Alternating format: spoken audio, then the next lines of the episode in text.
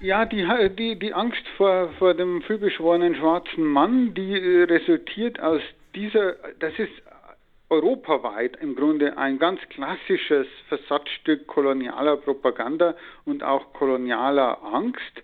Das heißt, das rührt aus dieser Kolonialerfahrung, aber auch aus der Erfahrung nach der Zeit des Ersten Weltkrieges, als nämlich Frankreich das Rheinland besetzte und äh, um eben Deutschland zu Reparationen zu zwingen und als Besatzungstruppen und zur Demütigung der Deutschen ganz bewusst afrikanische Einheiten einsetzt. Praktisch faktisch. Der Wissenspodcast der Rheinischen Post. Zugegeben, heute haben wir mal keinen nachrichtlichen Aufhänger, sondern Henning und ich, er ist übrigens auch hier, Hallo. saßen neulich zusammen und haben gebrainstormt. Und das Schöne ist ja, wir machen einen Business-Podcast. Das heißt, wenn wir uns Fragen stellen und sagen, hör mal, also darüber haben wir eigentlich noch nie so richtig was gelesen und selber damit beschäftigt, dann können wir diese Fragen auch tatsächlich an Experten richten. Und da ging es für uns um das Thema deutsche Kolonialgeschichte. Etwas, was da ist, was auch eigentlich an vielen Ecken auftaucht, wenn man so mal drüber nachdenkt, aber wir wissen beide wenig drüber. Deswegen haben wir uns einen Experten ans Telefon geholt. Er heißt Jürgen Zimmerer, er ist Professor für Globalgeschichte mit Schwerpunkt Afrika an der Uni Hamburg. Und ich sage, hallo, schön, dass Sie dabei sind. Hallo. Oder eher Moin Moin, was man ja in Hamburg sagt. Ne? Ähm, äh, fangen wir mal so an. Es, also es ist ein Thema, von dem wir beide relativ wenig Ahnung haben und ich glaube, das geht ähm, vielen so, die wahrscheinlich zuhören. Ähm, ich habe so überlegt, ähm, Deutschland wird ja weltweit ähm, ja als ja ein sehr positives Beispiel für geschichtliche Aufarbeitung viel gesehen, wenn es zum Beispiel um die Geschichte des Holocaust in Deutschland geht. Das ist mit, mit das dunkelste Kapitel wahrscheinlich, das wir in der deutschen Geschichte haben. Ähm, und da gibt es unglaublich unglaublich viel Aufarbeitung. Nun kann man natürlich die Kolonialgeschichte nicht mit dem Holocaust vergleichen, das meine ich gar nicht, aber es, äh, es sind ja zumindest ist auch eine, eine, ja, eine Zeit in der deutschen Geschichte, wo die aber irgendwie viel mehr ein blinder Fleck ist. Und erstmal vielleicht so zum Einstieg, was, was glauben Sie, warum ist das so ein für viele blinder Fleck? Ja, also das hat mehrere Gründe. Der einfachste ist, dass die deutsche Kolonialgeschichte, das deutsche Kolonialreich äh, vor genau 100 Jahren, 1919, im Grunde eigentlich Geschichte war, weil mit dem Vertrag von Versailles nach dem Ende des Ersten Weltkrieges Deutschland wegen erwiesener Unfähigkeit zur Kolonisierung äh, alle Kolonien abgeben musste. Das heißt, äh, diese Dekolonisierung ist 100 Jahre her.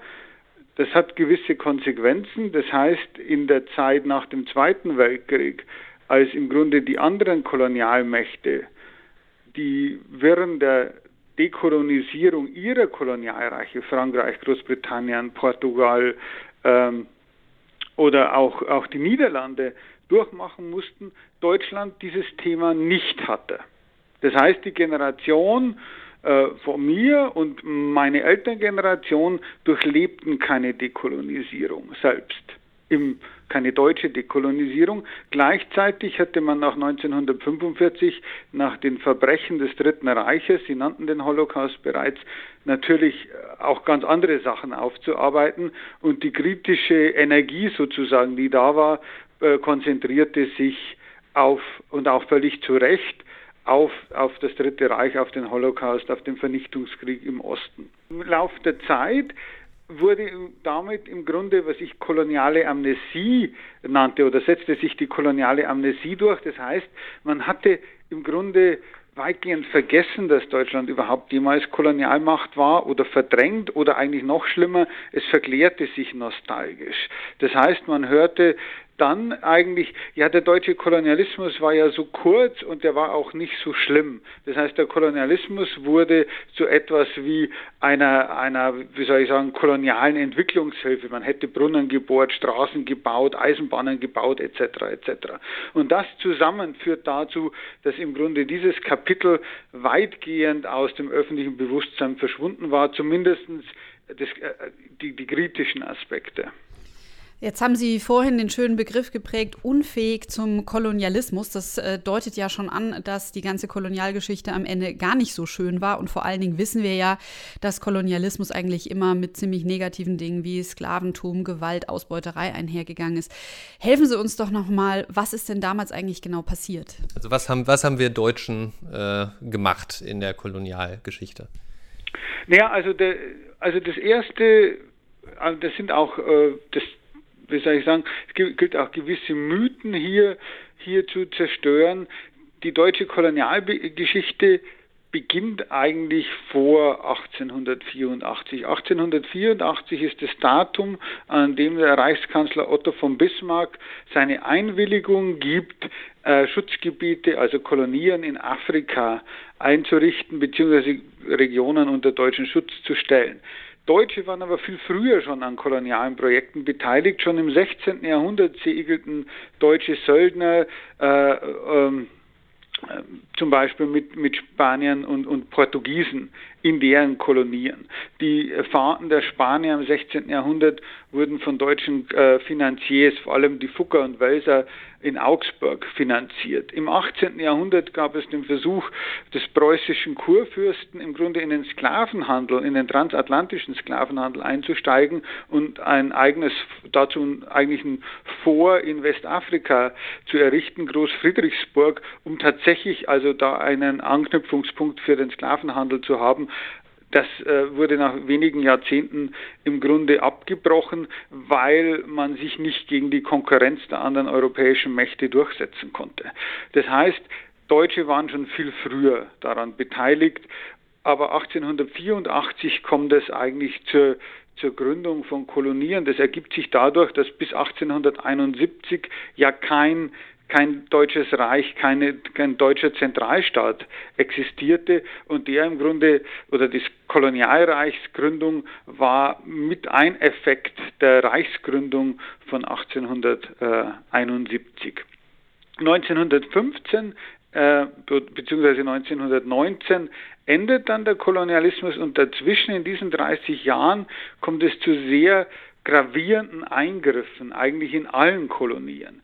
Das heißt, der bekannteste und auch am heftigsten diskutierte ist Deutsch-Südwestafrika, wo man tatsächlich also mittlerweile eigentlich weitgehend Konsens hat in der Wissenschaft, dass es sich dort zwischen 1904 und 1908 um den ersten Völkermord des 20. Jahrhunderts handelt. Fast gleichzeitig werden in Deutsch-Ostafrika, das heutige Tansania, Ruanda und Burundi, in den sogenannten Machi-Machi-Kriegen bis zu 300.000 Ostafrikaner und Afrikanerinnen umgebracht von äh, deutschen Kolonialtruppen.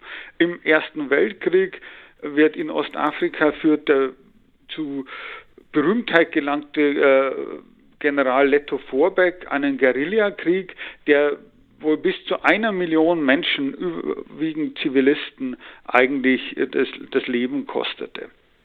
Das sind jetzt nur so diese, diese Eckdaten. Sie haben in Südwestafrika nach der Jahrhundertwende den Versuch, den ersten Versuch in der deutschen Geschichte eigentlich einen Rassenstaat zu errichten. Also ganz planmäßig zu sagen, diese Kolonie machen wir wirtschaftlich und ökonomisch sinnvoll, indem wir eine, einen Rassenstaat errichten mit den Deutschen, mit den Weißen als, als Herrenrasse und einer afrikanischen Heloten- oder Arbeiterschicht, die dafür arbeiten muss. Sie haben bereits zu der Zeit äh, Maßnahmen, gesetzliche Maßnahmen, um sogenannte Mischehen zu, oder es wurden Mischehen verboten, also Ehen, Eheschließungen zwischen, zwischen Europäern und, und Afrikanerinnen wurden verboten. Es gab dann Maßnahmen, eigentlich jede Art von sexueller Beziehung zu stigmatisieren und zu ahnden, um die einfach zu, in, äh, zu unterbinden und die sogenannte Rassenschranke aufrechtzuerhalten. Denn der Rassenstaat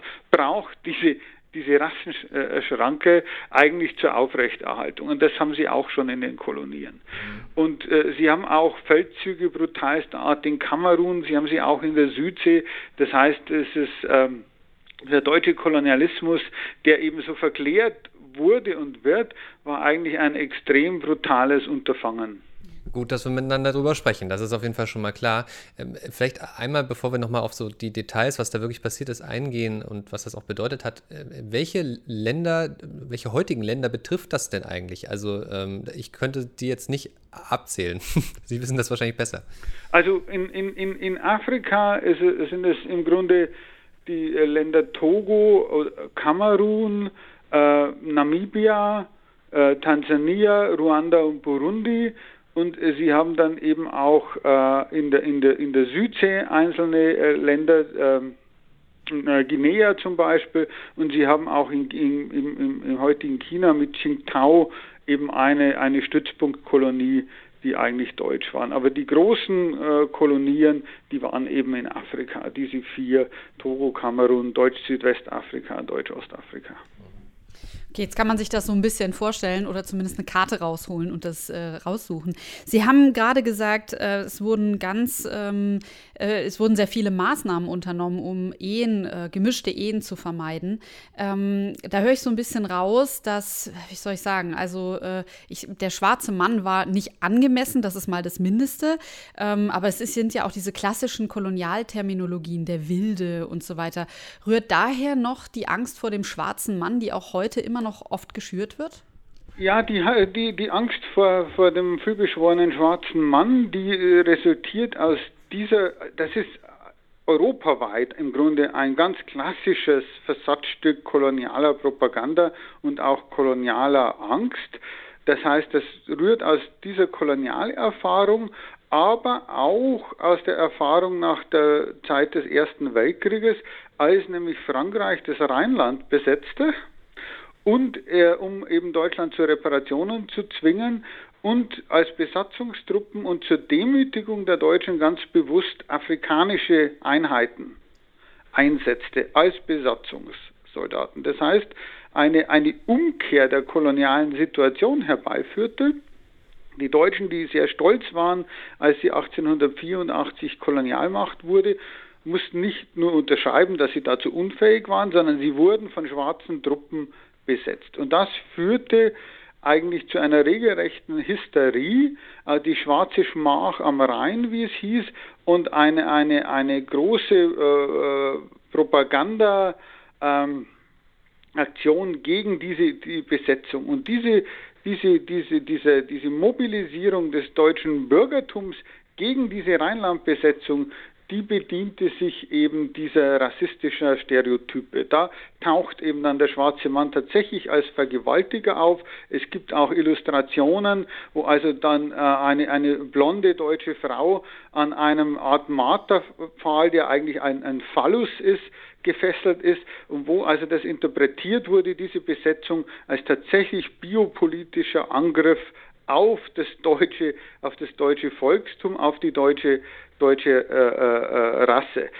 Die Wissenschaftler haben mittlerweile herausgearbeitet, dass an diesen, an, an, an diesen Zahlen von Vergewaltigungen, an dieser Hysterie im Grunde historisch kaum etwas dran ist. Es gab nicht mehr Übergriffe als in jeder vergleichbaren militärischen Besetzungssituation. Das heißt, es hatte gar nichts damit zu tun, dass das äh, afrikanische Truppen waren.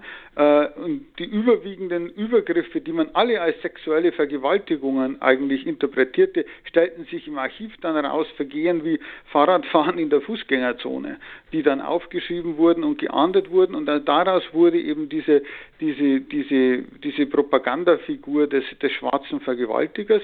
Und das führte so weit, dass die erste eugenische Aktion der Nationalsozialisten nach der Machtergreifung eben die Zwangssterilisation der sogenannten, in Anführungszeichen, Rheinland-Bastard. Die waren also von Kindern aus Beziehungen zwischen schwarzen Soldaten und weißen Frauen, die keineswegs alle äh, gewalttätig äh, gewesen waren, aber die Figur des Rheinland-Bastards war so mächtig, dass das die erste Aktion war. Und daraus speist sich im Grunde auch das Bild des schwarzen Vergewaltigers bis zur Hysterie nach der Kölner Silvesternacht äh, 2015-16.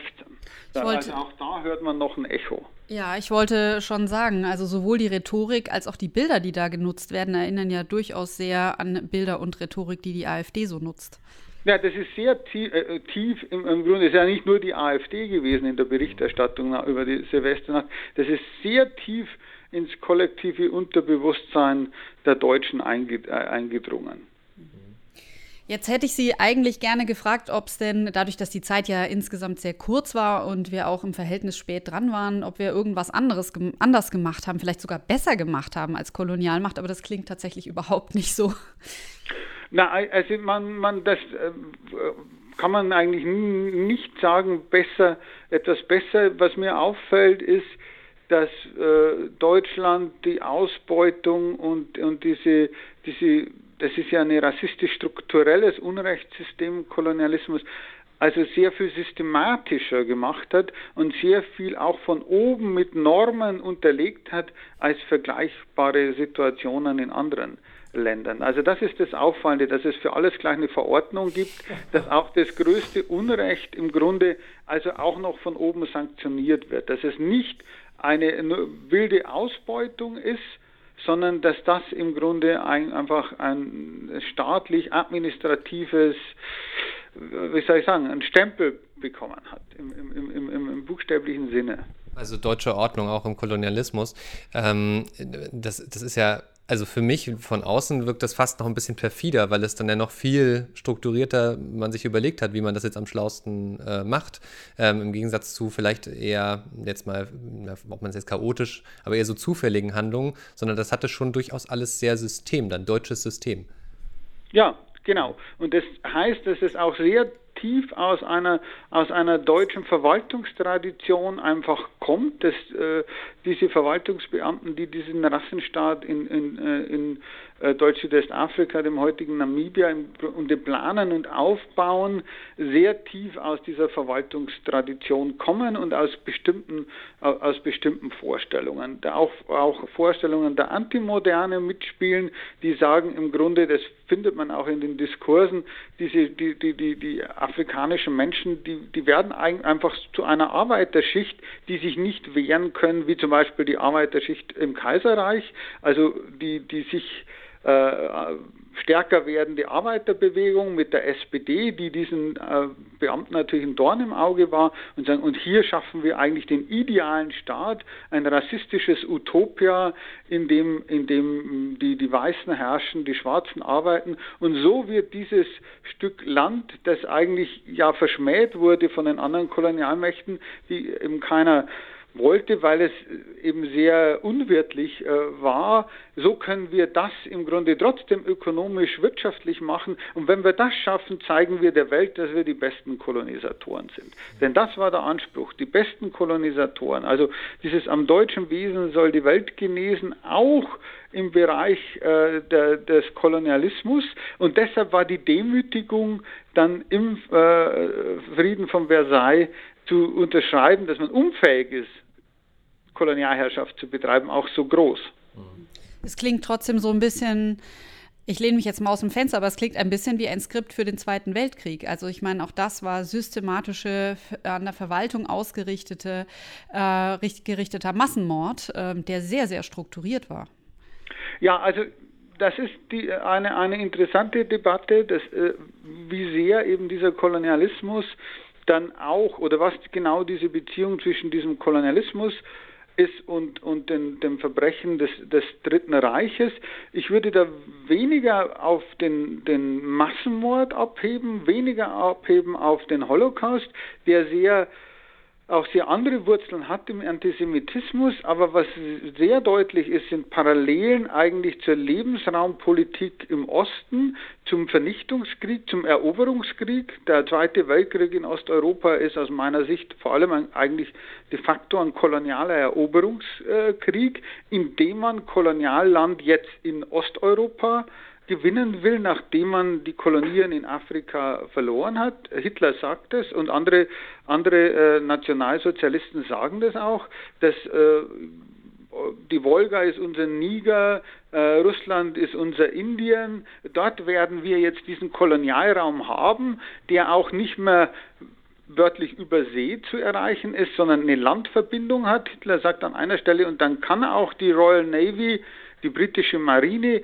nicht mehr die Verbindung kappen. Denn das ist die Lehre, die er aus dem Ersten Weltkrieg zieht, dass die Kolonien dann wertlos waren für Deutschland, weil die, die, die britische Flotte verhinderte, dass es überhaupt zum Austausch und, äh, äh, kam. Man erreichte die Kolonien einfach nicht mehr. Also das ist auf jeden Fall da und ich würde auch sagen, diese Vorstellung eines äh, Rassenstaates, eines Siedlerstaates in Osteuropa, einer Großraumwirtschaft, die ja nicht weniger ist als die Strukturierung von Raum durch Rasse, und Rassenhierarchie ist einfach ein, ein, ein Verbindungsglied und die Tatsache, dass man das 30 Jahre vorher in Afrika schon hat, sollte eigentlich dazu führen, dass man noch stärker darüber nachdenkt, wie sehr aus der deutschen Geschichte eigentlich sich beide beide äh, Ereignisse äh, speisen. Und welches genau diese Verbindung ist, auch mit diesem, mit diesem administrativen Eingreifen und diesem superbürokratischen Durchorganisieren von Ausbeutung und bis zur Vernichtung. Lassen Sie uns mal ein bisschen auf ähm, ins Heute kommen, äh, denn äh, also man merkt ja, wissenschaftlich ist das alles sehr, sehr gut aufgearbeitet. Ähm, man muss im Grunde genommen nur hinschauen und hinhören. Ähm, Vielleicht können Sie auch mal was dazu sagen, wie sich im Grunde genommen heute Deutschland zu all diesem verhält. Also natürlich kann man darüber sprechen, man kann es wissenschaftlich aufarbeiten ähm, und auch darüber berichten, so wie wir das gerade tun. Das, ich glaube, das Ereignis ähm, oder der Vorfall, der so in den letzten Jahren so am meisten Aufmerksamkeit bekommen hat, ist der Aufstand der Herero, ähm, wo ähm, ist, ja, ist ja auch ein sehr dunkles Kapitel der deutschen Kolonialgeschichte.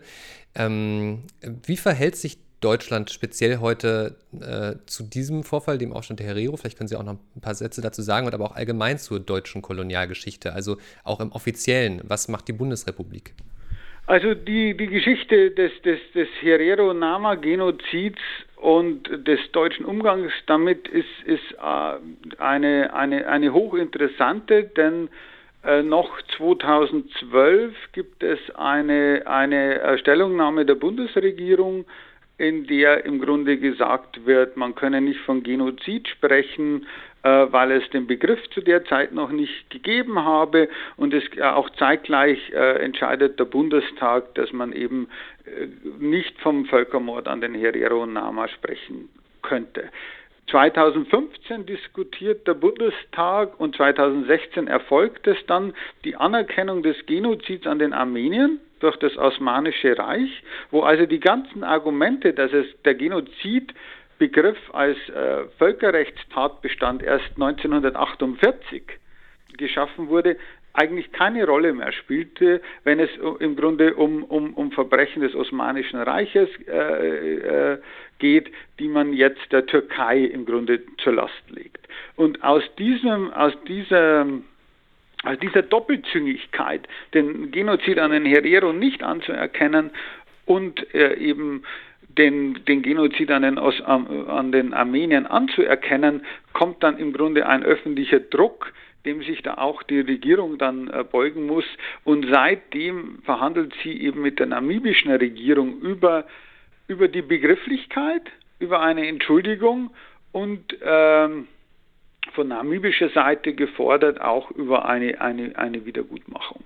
Da ist man aber jetzt noch nicht wirklich weitergekommen, weil äh, das deutsche Verhandlungsteam sehr ungeschickt aufgetreten ist und auch dieses Jungteam, wir erkennen nur an, wenn ihr auf Reparationen verzichtet, in Namibia gar nicht gut ankam. Das kann man, kann man sich vorstellen, ja. Also ich meine, das ist ja das ist eigentlich absurd. Das äh, ist eben die namibische Position auch, die mir sagt, also ihr habt ein Verbrechen begangen, ihr wollt jetzt im Grunde äh, das aufarbeiten und kommt deshalb zu uns und stellt aber äh, äh Bedingungen und Forderungen. Das ist das eine, warum es stockt. Und zum Zweiten, dass ein Großteil der Herero und Nama sich ausgeschlossen fühlen von den Verhandlungen, weil die Bundesrepublik Deutschland nur mit der namibischen Regierung verhandelt und nicht direkt mit den Vertretern der Herero und Nama. Und deshalb klagten Herero und Nama jetzt äh, vor, in, in, New York vor, vor Gericht. Im März dieses Jahres hat das Gericht diese Klage abgelehnt und gesagt, wir sind nicht zuständig. Die Herero und Nama gingen in Berufung und dieses Berufungsverfahren über die Zulassung der Klage ist im Moment eben und äh, am, am, am, am Laufen. Aber das führt dazu, dass eben in Namibia, vor allem unter Herero Nama, die ja die Nachkommen der Opfer des Genozids sind, also sehr sehr böses Blut eigentlich, sehr große Verärgerung da ist und sagt, ihr redet noch nicht mal, nicht mal mit uns, ihr redet nur mit der namibischen Regierung und da gibt es eben Spannungen zwischen Vertretern der Herero Nama und der namibischen Regierung, die auch bekannt sind, die auch die Bundesregierung äh, kennt und kennen musste und sie sich einfach darüber hinweggesetzt hat, dass Herero Nama sich nicht unbedingt äh, vertreten fühlen von der Regierung und zweitens es auch Opfer des Genozids und Nachkommen gibt, die gar nicht in Namibia äh, leben und auch völlig ausgeschlossen sind. Ähm, wenn wir es mal ein bisschen abheben von diesem konkreten Ereignis, generell auf die Kolonialgeschichte geblickt, Sie haben ja für diverse äh, Gräueltaten angesprochen, die da unter der deutschen ähm, Herrschaft passiert sind. Äh, ist da Deutschland jetzt nicht nur von der Gesellschaft, sondern auch von der politischen Verantwortung her geschichtsvergessen? Wie würden Sie das bewerten als Historiker? Für mich klingt das ein bisschen so. Naja, Geschichtsvergessen, äh, also das ist, das ist schwierig. Also ich glaube, man kann ja jetzt nicht darüber sprechen, dass diese Fakten nicht mehr bekannt äh, sehen. Gerade über den Genozid an den Herero sind eben auch andere Verbrechen durchaus diskutiert worden. In breiten Teilen der Bevölkerung würde ich sagen, herrscht noch die nostalgische Verklärung vor, wenn man überhaupt weiß, dass Deutschland Kolonialmacht war, aber in den politischen Kreisen weiß man es eigentlich schon. Ich glaube, man möchte die Diskussion nicht führen, weil die Diskussion über den Kolonialismus eigentlich eine eine tiefergehende Auseinandersetzung ist über die europäische und auch die deutsche Geschichte der letzten 500 Jahre, nämlich der Umstand, warum ist Europa so reich und andere Regionen vergleichsweise arm.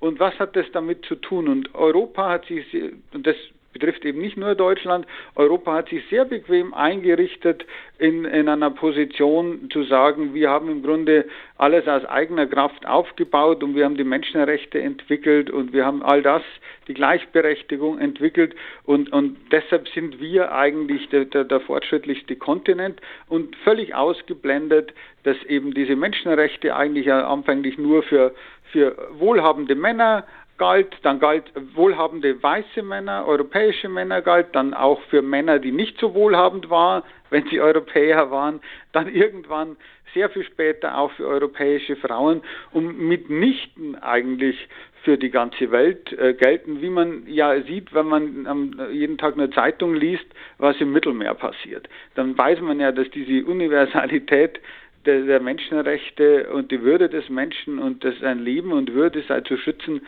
ja nicht universell gelten und auch da, wo, wo Europa eingreifen könnte. Und das ist eben eine Debatte, die eigentlich im Hintergrund ist oder, oder die Basis ist für diese Auseinandersetzung mit dem Kolonialismus. Es ist eigentlich eine Identitätsdebatte Europas. Was ist Europa und was kann Europa im 21. Jahrhundert sein? Und die möchte eigentlich niemand führen. Ich habe mal nachgeguckt, ähm, wo wir eigentlich in Afrika sind. Sie wissen es ja am besten. Äh, wir sind in Mali mit der Bundeswehr mit 849 Mann. Das ist der zweitgrößte Einsatz, den wir haben. Die sind ja sowieso immer total äh, diskutiert und ähm, ist immer die Frage, sollen wir oder sollen wir nicht. Wie sehen Sie das denn als Afrikawissenschaftler? Ist das eine Art von neuem Kolonialismus? Ist das äh, in Ordnung? Wie, wie ist das zu bewerten? Naja, also das Problem eigentlich ist, dass diese, wenn diese Militäreinsätze, die ja durchaus sinnvoll sein können, um, um punktuell gravierende Menschenrechtsverletzungen zu stoppen. Denken Sie an den Genozid in Ruanda, äh, äh und, und ähm, oder, oder ähnliche, ähnliche Verbrechen, wo man sagt, man muss vielleicht punktuell da eingreifen.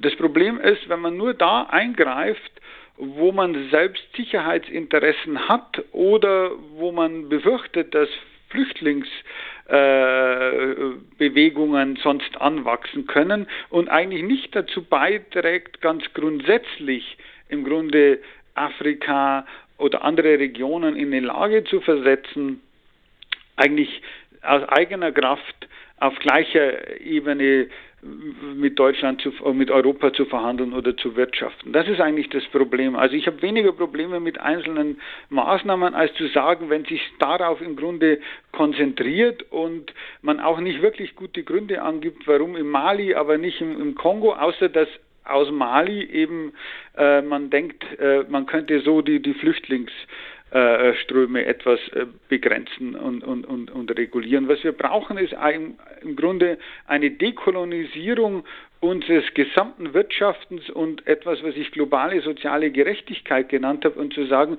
eine Wohlstandssenkung in Europa, einen freiwilligen, um einen Wohlstandsaufwuchs in anderen Regionen zu haben. Wenn man das nicht macht, wird die Militäraktion eigentlich nur zur Stabilisierung der herrschenden Ungleichgewichte führen.